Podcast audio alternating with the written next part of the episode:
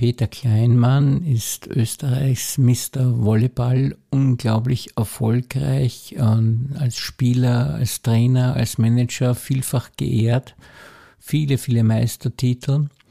Er spricht in diesem Podcast über seinen sportlichen Erfolg und wenn man genau hinhört, dann sieht man, dass diese Erfolgsrezepte allesamt auch übertragbar sind auf das erfolgreiche Leben an sich.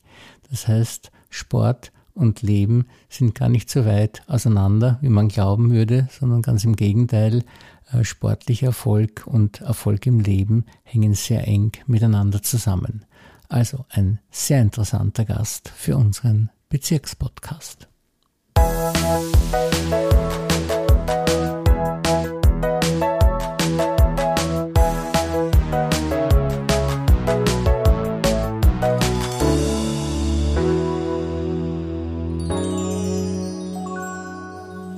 Herzlich willkommen, lieber Herr Kleinmann, und vielen Dank, dass Sie sich für uns Zeit genommen haben. Bitte, gern geschehen. Und äh, wie gesagt, ich habe selten so erfolgreiche Menschen hier bei mir, wie Sie einer sind, mit so vielen äh, Ehrungen, Auszeichnungen und auch äh, im Sport ist das ja so, dass man es wirklich genau sieht anhand der Meistertitel und allen, was Sie erworben haben. Ähm, und das geht ja nicht von selbst. Äh, was würden Sie sagen, ist Ihr Erfolgsprinzip gewesen, dass Sie so viel erreicht haben? Dass man es gern macht und dass man Leidenschaft dafür hat. Und das, also die Entscheidung für Volleyball äh, in den 60er Jahren ist ja nicht ganz so selbstverständlich gewesen, weil ich glaube, der Sport war damals noch nicht so äh, bekannt wie heute. wie sind Sie gerade auf Volleyball gekommen? Na, erstens einmal war der Vati, der Sektionsleiter vom österreichischen Volleyballmeister ÖMV Blau-Gelb. Also das war sehr naheliegend, aber das war gar nicht der Grund, weil ich habe damals bei Rapid in der Jugend Fußball gespielt, bei Handelsministerium Basketball gespielt, wir waren bei mit Handelsministerium Jugendmeister, mit Rapid, das war eine tolle Zeit und mit ÖMV Blau-Gelb war ich schon mit 15 im Nationalteam und dann hat der Vater gesagt, wenn du jetzt nicht für Sportart entscheidest, wirst du in keiner was. Und dann habe ich mich halt für Volleyball entschieden. Und das ist ja gar nicht so selbstverständlich. Sie sind ja nicht so groß. Ich habe immer gedacht, Volleyballspieler müssen so groß sein. Ist das nicht der Fall? Nein, in den 60er Jahren hat, war eigentlich in jeder Mannschaft einer über zwei Meter und heute ist in jeder Mannschaft einer unter zwei Meter. ja, genau. aber, aber Sie haben sich offensichtlich doch sehr gut durchsetzen können, weil Sie ja so erfolgreich waren. Haben Sie so hoch springen können? ich, bin ziemlich, ich bin sehr hoch gesprungen ja. und ich war halt wahrscheinlich talentiert. Ja. Und was sind die Talente äh, bei Volleyball jetzt, äh, wenn Sie das mal kurz zusammenfassen? Sie sind ja auch Trainer gewesen, wenn Sie jetzt so einen jungen Menschen sehen und sagen, der ist talentiert für Volleyball, abgesehen jetzt mal jetzt von der Körpergröße, was muss der noch mitbringen, äh, dass er hier besonders erfolgreich sein könnte in dieser Sportart? Hm, Talent allein bringt gar nichts. Äh, die Talente haben zum großen Teil, das habe ich also oft beobachtet, äh, ein großes Problem. Nicht? Der fängt mit, mit 11 oder mit 13 zum Volleyballspielen an und ist ein super Talent und muss eigentlich nicht wirklich trainieren. Und er wird immer verhätschelt und wird von, das machen viele Trainer meiner Meinung nach den Fehler, dass sie ihn äh, protegieren und das sagen, dass die den seine, seine Mucken nicht so ernst nehmen und jetzt ist er 13, ist er Talent, dann ist er 15, ist er Talent, dann ist er 17, ist er Talent und ab 19 genügt das Talent nicht mehr, dann muss er trainieren und dann hat er trainieren nie gelernt und dann wird er nichts. Und die Ehrgeizigen werden deswegen meistens eher was, weil die immer trainieren gelernt haben. Und wenn einer talentiert und ehrgeizig ist, dann wird er Ronaldo. Das heißt, wenn einer nicht diesen Ehrgeiz hat, dann kann man sofort abhaken und dann kann man sagen, der kann nichts werden. Das ist naja, kommt drauf an, was er wird. Die Frage ist, was er werden will. Es kann nicht sein, dass er ein guter Spieler ist, nicht? aber es gibt zwei Arten, um Sport zu machen. Das eine ist im Volleyball oder Fußball, ich, ich spiele das, um zu spielen oder ich spiele das, um zu gewinnen. Und wenn man das macht, um zu gewinnen, dann muss man ganz anders agieren, als wenn man nur spielen will. Und ich wollte immer gewinnen.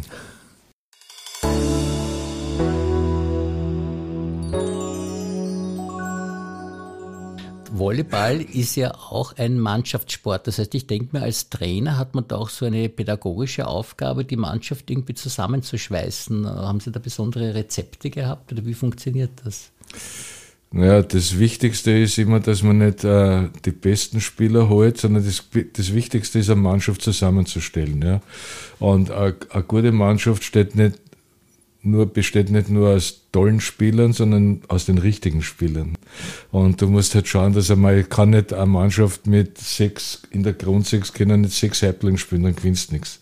Du brauchst ein paar Häuptlinge und du brauchst ein paar Indianer, nicht? Und wenn du diese richtige Mischung hast, dann gewinnst du auch. Es gibt ja Unterschiede bei den Trainern. Das ist ja beim Fußball fällt das ja auch auf, dass es so Star-Trainer gibt, die aus jeder Mannschaft eigentlich dann eine Spitzenmannschaft, also nicht aus jeder, aber aus die Mannschaft, die spielen, immer wieder Spitzenmannschaften machen können. Und da muss man als Trainer doch bestimmte Talente haben, dass man das kann. Und das ist also offensichtlich dieses Menschliche, dass man auch erkennt, äh, wie die Mannschaft gut zusammenspielt. Und es ist aber so, dass man als Spieler eigentlich andere Talente haben muss, weil da geht es um was anderes, als um das Gesamte zu sehen. Oder sehen Sie das anders, dass Spieler und Trainer hier unterschiedliche Funktionen haben? Ja gut, der Spieler spielt und der Trainer sagt, äh, wie er besser werden soll. Nicht? Ich meine, äh, es ist so, wenn ich habe halt in meiner Laufbahn äh, alle Fehler gemacht, die man machen kann. Nicht? Und wenn du, ist die Frage, wie verarbeitest du die Fehler, die du machst, nicht? Und lernst du daraus zum Beispiel, wir waren einmal in einem Jahr wahnsinnig gut, waren im Final vor der Champions League und haben gedacht, da habe ich zwei Positionen, die könnte ich besser besetzen mit Weltklasse-Spielern. Wenn ich die hole, dann gewinne ich das das nächste Jahr. Dann habe ich auf diesen zwei Positionen zwei Weltklasse-Spieler geholt und habe kein Match mehr gewonnen, weil die nicht mehr zusammenpasst haben. Nicht? Weil vorher haben die gespielt und dann nicht gesagt, pass auf, du machst das, du machst das, du machst das und die haben das gemacht. Dann sind die Weltklasse-Spieler gekommen und einer gesagt, du machst das und er hat gesagt, warum? Und wenn einer fragt, warum, hast du schon verloren.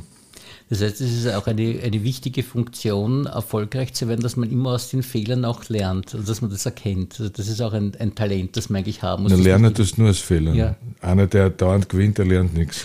Aber irgendwann gewinnt er dann nicht mehr, dann verliert er ja. Nicht? Aber das Wichtigste ist immer, also meine Erfahrung ist, dass du, wenn du gewinnst, wirst faul. Wenn du verlierst, wenn du verlierst und du beginnst äh, zu analysieren, warum du verloren hast, um wieder zu gewinnen, wenn du also dann wenn du dann fleißig wirst, dann wirst du wieder gewinnen. Sie haben ja auch gesagt, dass Sie als Spieler die Manager gering geschätzt haben, sozusagen, und gesagt, das sind die Wappler. Und als Spieler sich äh, als äh, wichtiger und wesentlicher gefühlt haben. Und dann haben sie auch die Funktion des Managers übernommen. Und ich glaube natürlich, dass die Funktion des Managers auch wieder was ganz anderes ist und doch auch viel wichtiger ist, als der Spieler das vielleicht auf den ersten Blick erkennt. Nicht der glaubt, ja, ich stehe da vorne und mache alles, aber der Manager muss auch sehr viel machen. Und Sie waren als Manager ja auch unglaublich erfolgreich. Naja, die, die Entscheidung war, ich habe im Volleyball alles gemacht, was er machen kann. Am liebsten habe ich gespielt. Das ja. war eigentlich das Schönste von allen. Gut, aber dann hast du ein Limit, wenn es dann so über 30, bei mir war es mit 32, dann bin ich halt Trainer geworden. Trainer war auch schön. Aber dann habe ich mich entscheiden müssen, hm, weil du musst das Geld auftreiben, du musst die Organisation machen, du musst das Ganze rundherum um eine Mannschaft machen. Das geht dann in einen in einem hohen Niveau im Spitzensport kannst du nicht mehr als Trainer und als Manager agieren. Und dann habe ich mich entscheiden müssen, bleibe ich Trainer oder wäre ich Manager. Und da war ich halt der Meinung, einen guten Trainer finde ich leichter wie einen guten Manager. Dann habe ich mir halt entschieden, Manager zu werden und haben wir halt einen Top-Trainer geholt.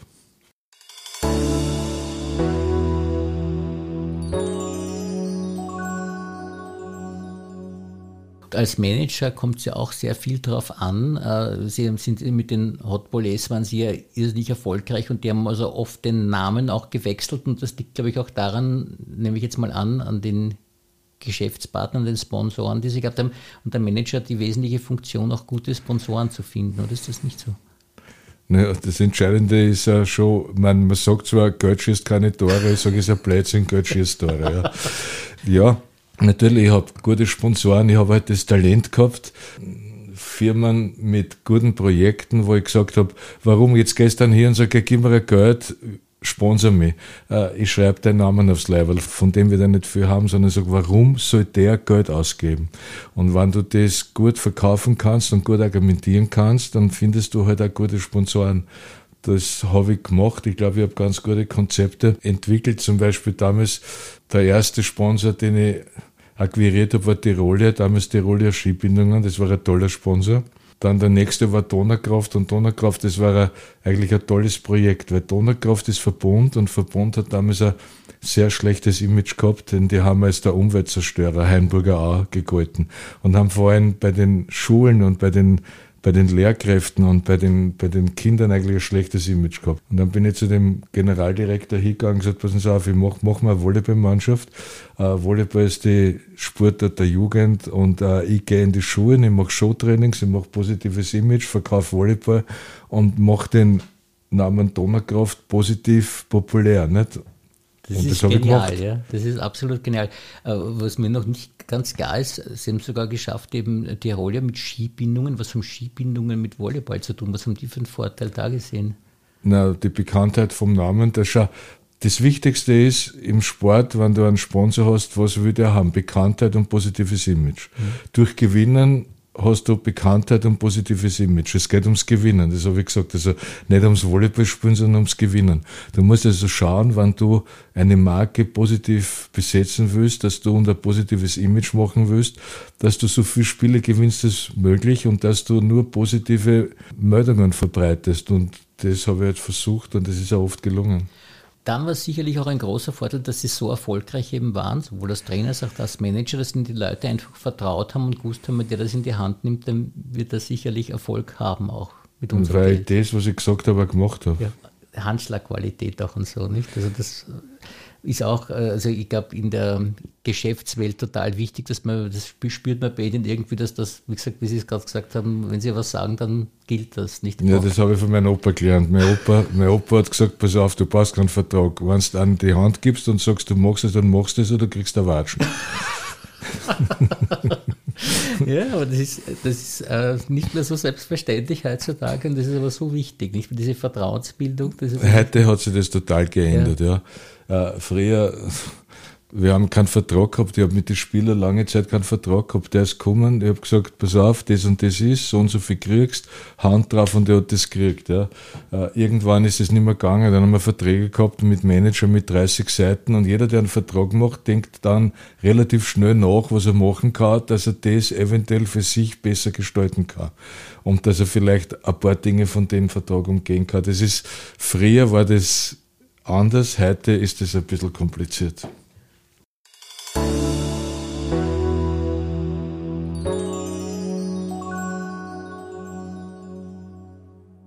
Was ist jetzt noch der Unterschied äh, zwischen Manager und Präsident? Das sind Sie ja dann auch gewesen.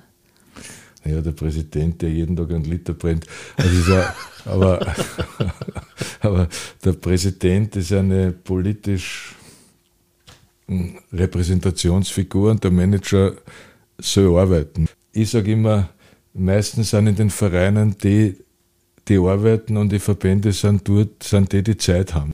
Und, äh, und wenn da einer hinkommt in einer Präsidentenposition, der vielleicht selber gespielt hat, der Trainer war, der Manager war und dann Präsident wird, dann ist das eine sehr gute Symbiose.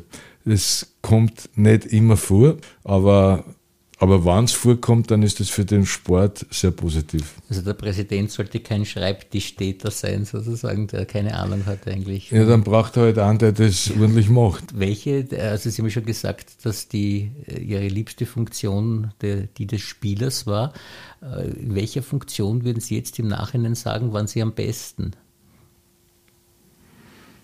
Das kann ich schwer beurteilen. ja. Äh, wenn wer sagt, schau, ich war, ich war glaube ich, noch 56 Jahre aufgehört und ich war von den 56 Mal 28 Mal österreichischer Meister, aber ich habe es auch 28 Mal verloren. Ne?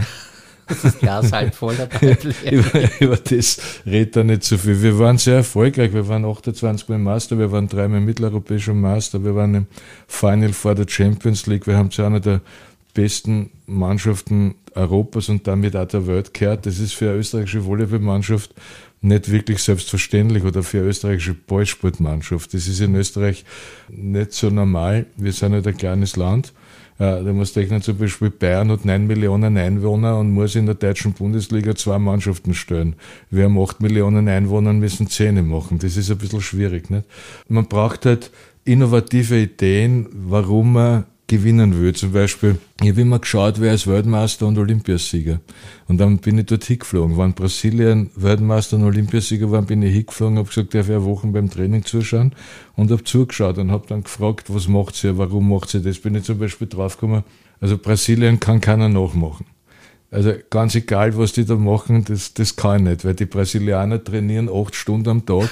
Da glaubt, jedes Training ist ein Krieg. Zum Beispiel der Unterschied ist bei uns, siehst du oft, dass äh, die Spieler am Spielfeld herumrennen und der Trainer schreit. Nicht? In Brasilien sitzt der Trainer auf der Tribüne, so kein Wort und unten die Spieler schreien die ganze Zeit und wenn ein Ball am Boden fliegt, dann glaubst du, sie bringen den um. Ne? Das ist eine, eine, Mentalität, die können wir nicht nachmachen. Ich bin nach Italien gefahren, haben mir das angeschaut und bin in, zum Beispiel wie USA Weltmeister war und, und Olympiasieger war.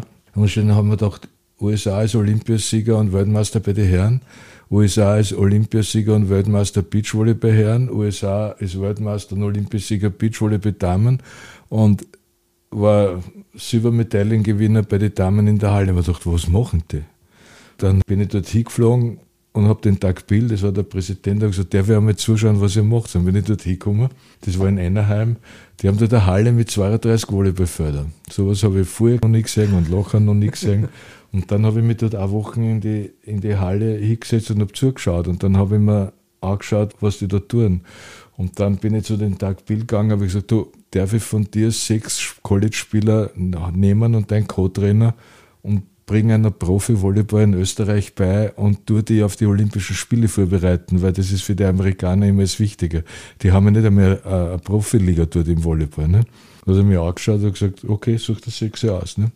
Haben wir sechs ausgesucht und den Trainer genommen, den Jomi Katschen, der ist nach Österreich gekommen, die haben da gespielt.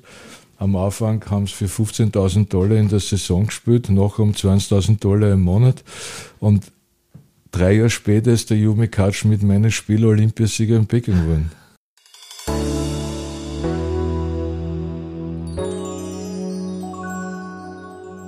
Mir gefällt diese Zusammenarbeit so gut, dass die äh, zugelassen haben, dass man da beim Training zuschaut, weil da hätte man ja sagen können, das ist so eine Art Betriebsspionage eigentlich. Die, haben, die haben sich vor Österreich nicht gefurcht. die haben nicht einmal gewusst, wo das liegt. Ja. aber das ist trotzdem so eine, eine schöne Zusammenarbeit. Und ich äh, glaube jetzt eigentlich fast, dass Sie als Manager eigentlich äh, sehr erfolgreich auch gewesen sein müssen, weil Sie da ja auch gewusst haben, was der Trainer tun muss. Nicht? Also haben Sie da auch als Manager ein bisschen dem Trainer dann auch mehr oder weniger über die Schulter geschaut und wenn er nicht das genauso gemacht hat, wie Sie es vorgestellt haben, da ein bisschen mitgesprochen oder haben Sie den werken lassen, wie er will? Ja, das Wichtigste ist eigentlich nicht, dass du weißt, was ein Trainer denkt und fühlt, sondern dass du weißt, was ein Spieler denkt und fühlt. Das Wichtigste sind immer die Spieler ja, oder die Spielerinnen, aber ich habe bis auf eine Ausnahme immer Herren trainiert. Ja. Ich bin nicht hingegangen und habe hab mitgeredet, sondern wenn ich irgendwas wissen wollte, habe ich dem eine Frage gestellt. Und wenn er mir eine Antwort gegeben hat, die, die kompetent war, dann war das die Frage für mich beantwortet. Wenn er die nicht beantworten kann, habe ich ihn rausgehauen. Also. Ja, aber der Manager hat ja schon die Letztverantwortung irgendwie hat. Ich muss auf den Trainer auch ein Auge werfen. Nicht? Das ist schon richtig. Ja, man muss schon wissen und, und spüren, was da, was da los ist. Ja. Es ist ja, glaube ich, auch nicht immer, dass Manager sich so gut auskennen beim Sport, nicht, oder? Es war aber schon gut, wenn er sich auskennt. also, schau, im Sport, Sport ist anders wie eine Firma. Ein guter Manager kann wahrscheinlich äh, Krawatten genauso gut verkaufen wie Eiskästen oder, oder wie Grundstücke. Ja. Äh, Sport ist eine emotional dynamische Geschichte und wenn du im Sport nicht auskennst, dann haut es dir auf. Das ist total spannend und wirklich auch sehr, sehr komplex, muss man zugeben. Und darum ist, ist es auch so, dass wahrscheinlich so wenige nur wirklich großen Erfolg haben, weil die in allen Belangen im Spielerischen, wie in Ihrem Fall als Trainer und als Manager, dann sich sehr, sehr gut auskennen, dann kann man ihnen wirklich nichts mehr vormachen und dann auch sich international so äh, informieren, was die anderen machen. Auskennen. Es geht darum, dass du die richtigen Entscheidungen triffst und dann musst du auch hin und wieder zum richtigen Zeitpunkt das Richtige tun. Was ich beim Volleyball nicht äh, ja, ganz verstanden habe eigentlich, ist, äh, es hat der Volleyball jetzt einmal gegeben von Anfang an. Wie die in der Mannschaft gespielt haben. Und dann ist plötzlich dieses Beachvolleyball aufgekommen, das ja was ganz anderes ist, weil da haben wir immer zwei gegen zwei gespielt. War das nicht eigentlich eine recht große Konkurrenz für das ursprüngliche Volleyball, weil das ist dann so bekannt geworden und immer im Fernsehen übertragen und das normale Volleyball, sage ich jetzt, wo zwei Mannschaften gegeneinander spielen, ist eigentlich nicht so im Fokus jetzt wie dieses Beachvolleyball dieser Eindruck, den, den gibt es nur in Österreich. Also. Den gibt es sonst nirgendwo auf der Welt. Und das in Österreich hat einen Grund, weil es mit Hannes Jagerhofer einen genialen Veranstalter gibt, der aus einem, aus einem Nichts äh, eine der besten Veranstaltungen Österreichs und dann das beste Beachvolleyball-Turnier der Welt kreiert haben. Aber wenn sie jetzt nach Italien gingen, ja, dann sind dort bei einem Match in der Halle 15.000 Zuschauer und beim Beachvolleyball 5. Na, das hätte ich nicht das ist, ja. das ist in Österreich so. Und das hat nur einen Namen, ein Gesicht und eine Adresse. Und der ist Hannes Jagerhofer. Sonst auf der Welt werden Sie das nirgendwo erleben. Mhm. Es gibt zum Beispiel ein Volleyballmatch in Polen im Fußballstadion für 70.000 Zuschauer. Serbien gegen Polen. Ein Match. Es hat im Maracana-Stadion in Brasilien ein Volleyballmatch äh, Brasilien, Russland gegeben für 120.000 Zuschauer und dann, dann in Österreich ein Volleyball-Match am Beach mit 8000 Zuschauern sind, dann glauben die Leute, das ist was ganz Großartiges in der Welt, wird das so nicht wahrgenommen. Mhm.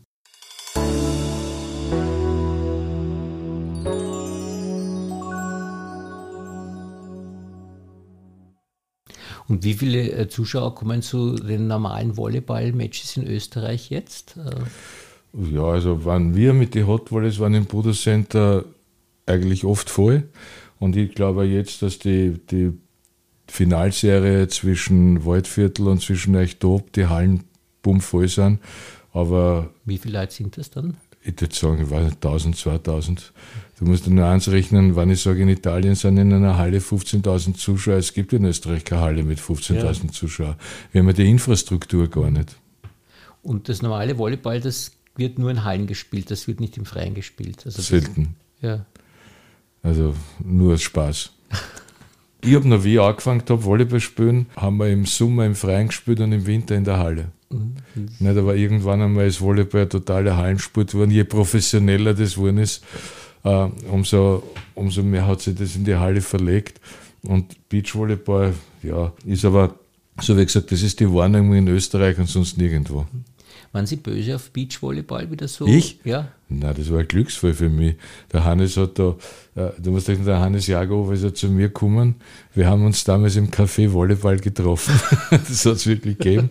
Und der Hannes gesagt, was sagst du? Da war ich Präsident vom Volleyballverband, ich hätte gerne ein international tolles Beachvolleyballturnier machen. Aber ich gesagt, ja, wenn du das traust, dann mach das.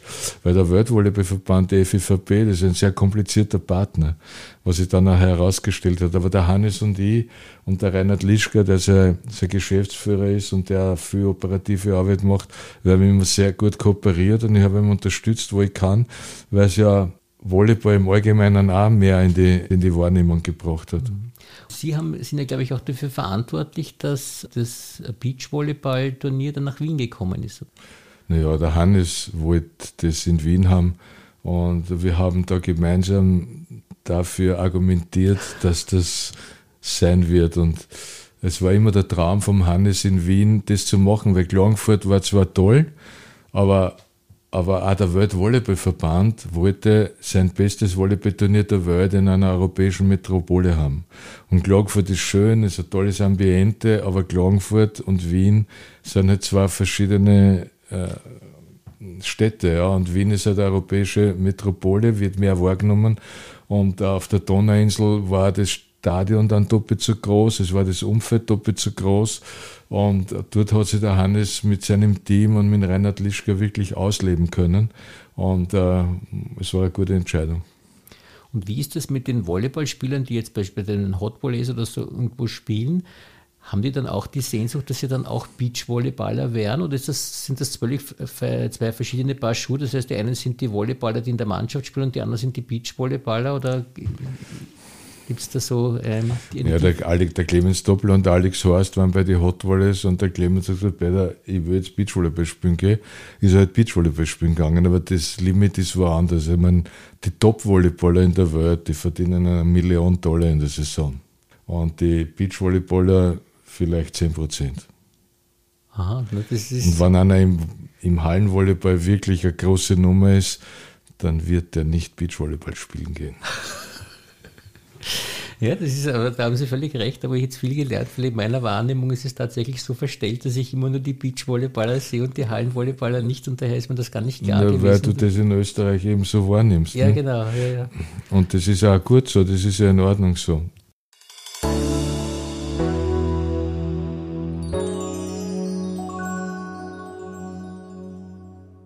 Sie setzen sich ja ein für den breiten Sport, weil Sie ja auch hier für die tägliche Turnstunde sich stark gemacht haben. Naja, es bewegen sich ja nur mehr 28 Prozent der österreichischen Kinder regelmäßig und nur 30 Prozent der, der Erwachsenen regelmäßig. Das heißt, das Ganze wird in ein Desaster führen. 30 Prozent der Volksschulkinder in Wien, Niederösterreich und Burgenland sind fettleibig oder adipös. Ja, das ist ja. Wahnsinn. Ja. Das heißt, und uh, es gibt gegen das ein einfaches Gegenmittel, Bewegung. Und deswegen bin ich dafür, so, wenn du jetzt schaust und du hast zwei Stunden Bewegung in der Schule, dann tanzt das zusammentun auf eine Doppelstunde, verlegen sie es auf einen Nachmittag und lassen es ausfallen. Ne? Mhm. Und, uh, und die Zeit, wo früher, wo wir in der, von der Schule heimgekommen sind, im Gemeindebau aufgewachsen sind, die Schultaschen in der Ecken gehabt haben und alle aber in den Käfig gegangen, Fußball spielen sind, das ist vorbei. Das, die Kinder bewegen sich nicht. Das heißt, du musst das meiner Meinung nach als Basis in der Schule machen. Du musst sie jeden Tag in der Schule eine Stunde bewegen und dann musst du halt auch schauen, dass sie eventuell außerhalb, wenn sie talentiert sind, in einen Verein gehen. Aber prinzipiell erreichen wir 100 Prozent der Kinder in der Schule. Und das Wichtigste sind der Kindergarten und die Volksschule und die Unterstufe, dass sie da die Kinder täglich bewegen. Und das müssen wir machen, dass die die politischen Entscheidungsträger das bisher noch nicht gemacht haben, das finde ich sehr verhaltensoriginell. Das stimmt und äh, man sieht ja auch, dass die psychischen Probleme der Schüler immer mehr zunehmen, 25, 30 Prozent Depressive und ich glaube, das könnte auch durch die Endorphinausschüttung im Sport ein bisschen behoben werden, nicht wenn sie sich mehr bewegen würden. Na gut, aber das brauche ich keine wissenschaftliche Untersuchung, dass wenn ich eine Stunde laufen gehe ja. oder oder spazieren gehe, dass ich klar im Schädel bin und dass ich mich besser fühle. Und man weiß natürlich auch, und das ist auch wissenschaftlich bewiesen, wenn man sich bewegt, dass die Kinder besser lernen. Mhm. So, jetzt musst du vorstellen, in der Volksschule hast du in der ersten und zweiten Schulstufe drei Stunden Bewegung in der Woche und in der dritten und vierten zwei Stunden Bewegung in der Woche. So, jetzt tust du Kinder zwischen sechs und zehn Jahren fünf Stunden am Tag müssen in der Schule sitzen und sich nicht bewegen. Und das sagen wir drei Tage in der Woche. Ich bezeichne das als gesetzlich vorgeschriebene Körperverletzung. Ja, das ist wirklich schlimm.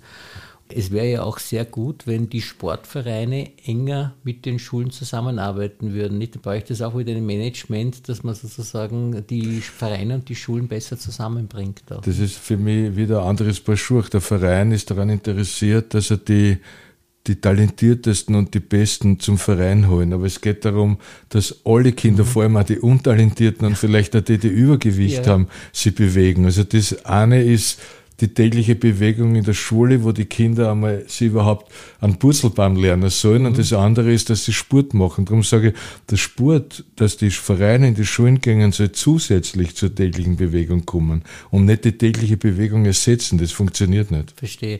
Und da ist es eben eher die Idee, dass man dann die besonders Talentierten, weil Sie gesagt haben, Sie machen solche Showtrainings in, oder haben das gemacht in den Schulen, dass man dann die Talentierten äh, für die Vereine gewinnt. Das war, das war unser Ziel als Volleyballverein, dass man talentierte Kinder bekommt, dass wir gute Volleyballer kriegen. Aber mein Ziel war eigentlich immer, alle Kinder zu bewegen. Wie ich zum Beispiel bei den Hot Volleys begonnen habe, haben wir fünf Nachwuchsmannschaften gehabt.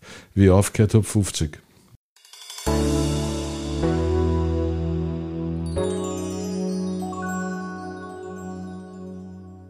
Sie haben wirklich wahnsinnig viel geleistet, unglaublich äh, viel geschafft dann eben aufgehört jetzt, äh, schon seit fünf Jahren. Und äh, wie schaut Ihr Leben jetzt aus? Ich kann mir vorstellen, dieses Management-Leben, das muss ja sehr intensiv gewesen sein, ein Termin nach dem anderen und dies und das und die große Verantwortung, wie es jetzt dann das plötzlich vorbei war. Wie schaut Ihr Leben jetzt die letzten fünf Jahre aus?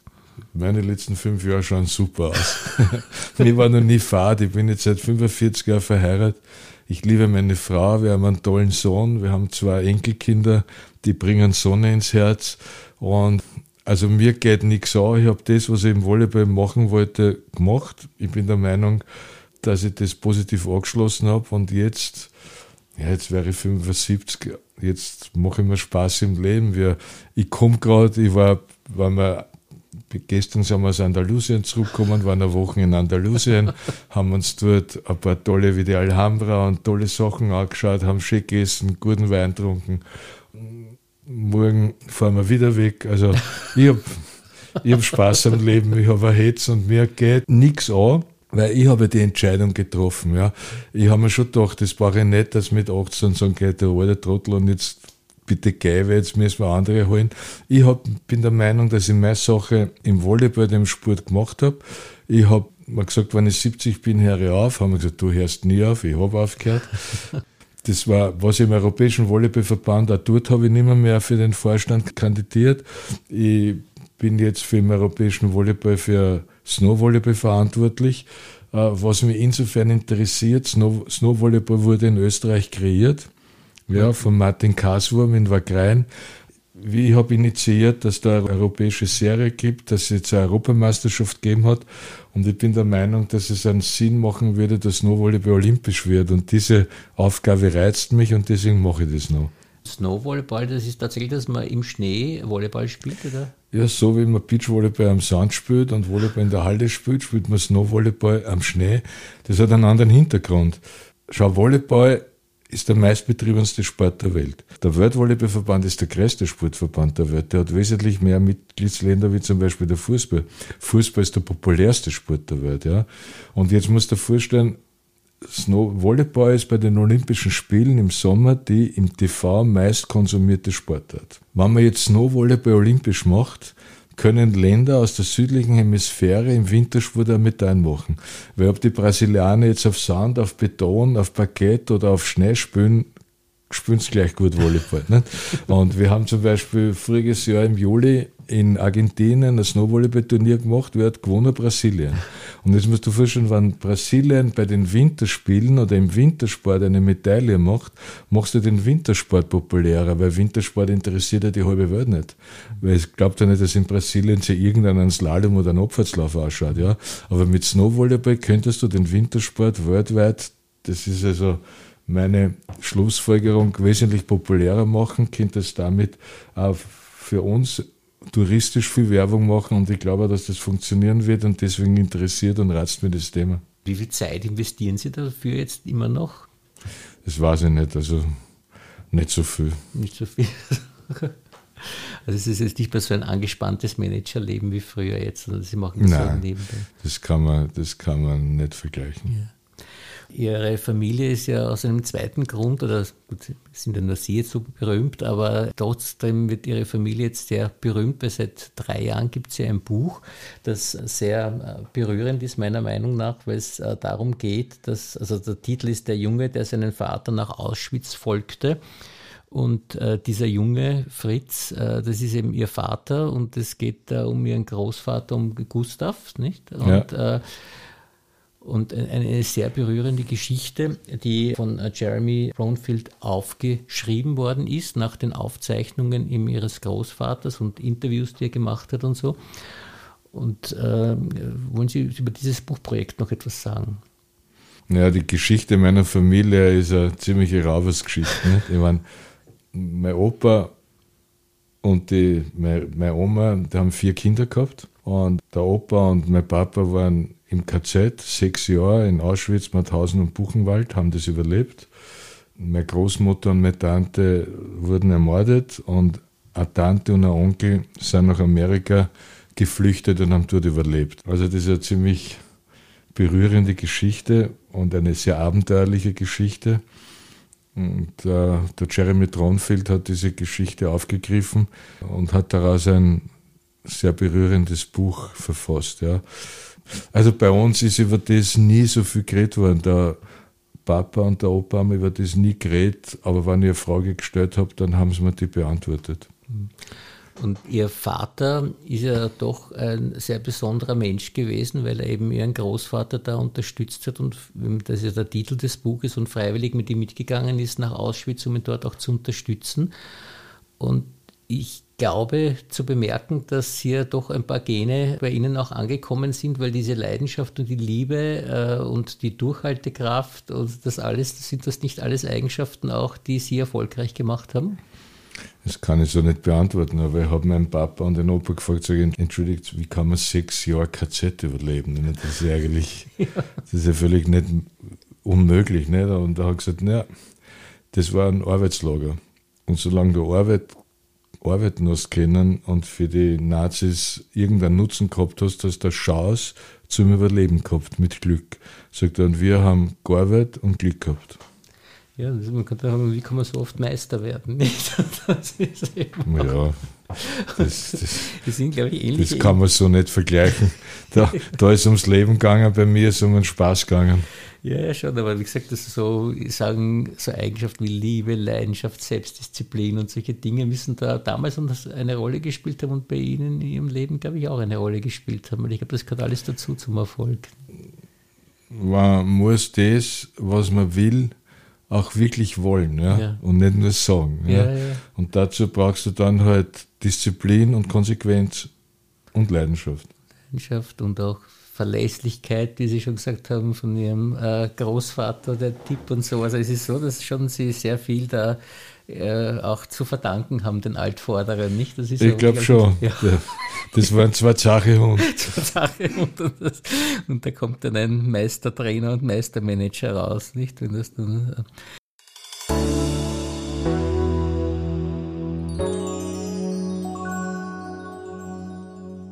Ja, jetzt äh, zum Abschluss noch äh, ein paar Fragen, um Sie noch besser kennenzulernen. Äh, was ist denn Ihre Lieblingsmusik? Beatles. Die Beatles, ganz klar. Also, und, also gibt es ja die Beatles und die Rolling Stones Fraktion und das, äh, sie sind eigentlich so für mich so ein bisschen ein Raubein. Also wenn Sie mich gefragt hätten, Beatles oder Rolling Stones, hätte ich gesagt, Sie sind der Rolling Stones Fan, aber das ist so Ich habe dem, mir gefällt die, die Musik der Rolling Stones, aber, aber Beatles sind für mich Das war das erste Mal, bin ich mit Beatles in Berührung gekommen, 1962. Ja. Da, und da habe ich, hat, schau mal am Telefon, da zu einem Telefon unter 15.03 haben sie den Schlager der Woche gespielt. Mhm. Und da habe ich das erste Mal die Beatles gehört und ich habe mir jede Beatles-LP, die rausgekommen ist, gekauft. Ja. ja. Hm, aber ja, mir, mir, haben, mir gefallen die Stones gut, ja. äh, mir gefällt der klassische Musik gut, aber wenn du jetzt fragst, was meine Lieblingsmusik ist, dann sind es die Beatles. Interessant. Und gibt es einen Lieblingsfilm, den Sie haben? Der Pate. Das passt wieder besser zu Ihnen. Hallo. Und ein Lieblingsbuch? Der Lieblingsbuch war eigentlich auch die Spatzenelf, das habe ich verschlungen. Karl May habe ich alle gelesen. Ja. Äh, der Pate. Es ja. hat mich sehr interessiert, weil mir diese Denkweise dieser Menschen interessiert mhm. hat. Ja. Mhm. Und äh, jetzt, jetzt nicht die Leute umbringen, das fasziniert mich nein, nicht. Nein, ja. Aber manche Denkweisen haben mich interessiert. Ja, aber aber Karl May zum Beispiel war für mich in der Jugend ein wichtiger Punkt. Lederstrumpf genauso. Ja, ja. Und so ein sportlicher Mensch wie Sie, gibt es da für eine Lieblingsspeise? Ja, Schnitzel. Schnitzel mit Erdäpfelsalat kann ich jeden Tag essen. Spaghetti Ragout von meiner Frau, die, die Omi-Nudeln von den Enkelkindern genannt ah, sind, das ja, kann schön, ich. Schön. Ja. Und ein Lieblingslokal? Haben Sie da was, was Sie empfehlen können?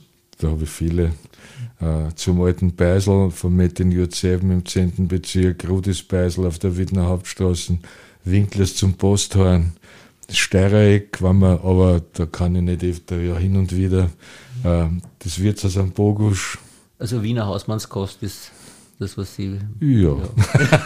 Italienisch ist ich gern, aber, aber Wiener Hausmann, also Erdefigulasch. Ja, das bin ich ganz bei Ihnen. Also das ist genau meine Neigungen auch. Und den Urlaubsort, einen besonderen, haben Sie da einen? Oder? Ja, aber meine, wie ich ein Kind war, sind meine Eltern wohin gefahren? Nach Lignano. Mhm.